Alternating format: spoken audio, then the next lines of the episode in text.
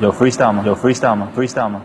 在这个差不多的城市，拿着差不多的工资，过着差不多的日子，开着差不多的车，上着差不多的班，在差不多的路上听着差不多调频，那些差不多的节目，说着差不多的人。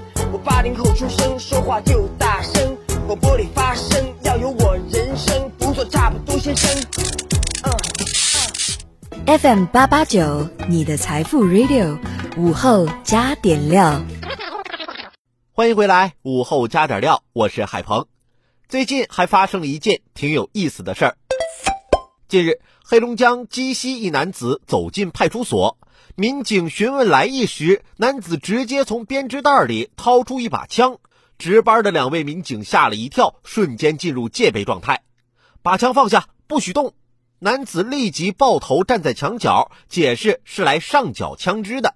据调查，男子从老房子中发现爷爷留下的一把旧枪，想起民警宣传过相关法规，就来上缴，不料闹出误会。民警提示市民遇到此类情况，应先拨打幺幺零说明情况，民警会视情况进行处置。这可能是人生第一次真的举手投降吧，大哥，你这反应还挺快。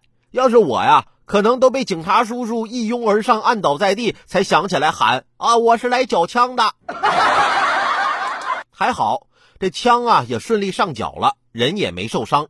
但其实大哥，你直接把装枪的编织袋给警察同志不好吗？你没必要非把枪掏出来呀，一样可以上缴。